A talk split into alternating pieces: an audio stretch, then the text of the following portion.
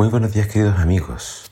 Hoy en Primero Dios te invito a que juntos leamos Primera de Timoteo capítulo 4.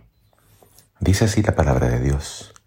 Pero el Espíritu dice claramente que en los últimos tiempos algunos se apartarán de la fe y se convertirán en seguidores de ideas engañosas y doctrinas diabólicas. Los propagadores de tales enseñanzas mienten con tanta hipocresía que la conciencia ni siquiera les molesta. Afirmarán que es malo casarse y prohibirán comer ciertos alimentos que Dios ha creado para que los creyentes, los que han conocido la verdad, los coman con acción de gracias. Todo lo que Dios hizo es bueno y nada debe desecharse si lo tomamos con agradecimiento a Dios, pues la palabra de Dios y la oración lo santifican. Explica esto a los hermanos y estarás cumpliendo con tu deber como buen servidor de Cristo Jesús. Así estarás demostrando que te nutres de la fe y de las buenas enseñanzas que fielmente has seguido. No pierdas el tiempo discutiendo mitos y leyendas mundanas. Emplea el tiempo y las energías en ejercitarte para vivir como Dios manda. Está bien que te ejercites físicamente, pero es mucho mejor que te ejercites para vivir piadosamente, ya que esto es útil para todo. Te ayudará en esta vida y también en la venidera. Este mensaje es cierto y debe ser aceptado por todo el mundo. En efecto, si trabajamos arduamente y sufrimos mucho, es porque hemos puesto nuestra esperanza en el Dios viviente, que es el Salvador de todos, particularmente de los que creen. Enseña y encarga estas cosas que nadie te menosprecie por ser joven, pero sé ejemplo de los fieles en la forma en que hablas y vives, en el amor, en la fe y en la pureza.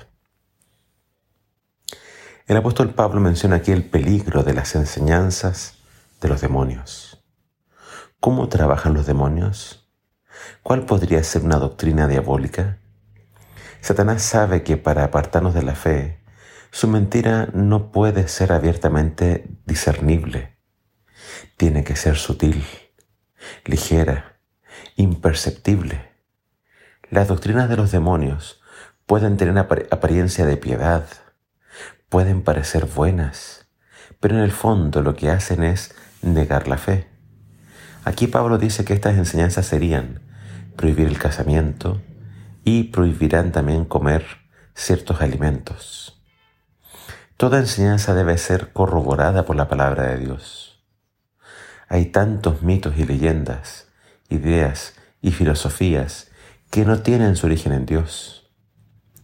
Muchos, lamentablemente, echan a volar su imaginación o prestan oído a lo que no deberían y terminan escuchando a los demonios.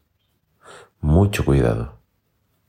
Escucha a Dios Presta atención a su palabra. Que su palabra sea lo que llene tus pensamientos, tus ideas y tu forma de pensar. Haz ejercicio. Practica un deporte. Todo eso es parte de una vida sana. Pero más importante que eso es entrenarte en una vida piadosa. Prepárate para vivir en la presencia de Dios. Timoteo corría el peligro de ser menospreciado por ser joven y claro, a los jóvenes les falta experiencia, conocimiento y a veces hasta sabiduría. Pero lo que le faltara en experiencia, Timoteo lo compensaría viviendo una vida ejemplar. Sería un ejemplo en pureza, un ejemplo en fe, un ejemplo en amor y un ejemplo hasta en la forma de hablar.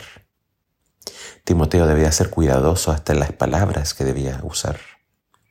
Así nadie tendría nada que reprocharle. Recuerda, estamos en el tiempo del fin. Muchos se apartarán de la fe. Muchos se irán detrás de los demonios. Pero tú sigue a Dios. Sigue su palabra. Sé fiel al Señor. Que el Señor te bendiga.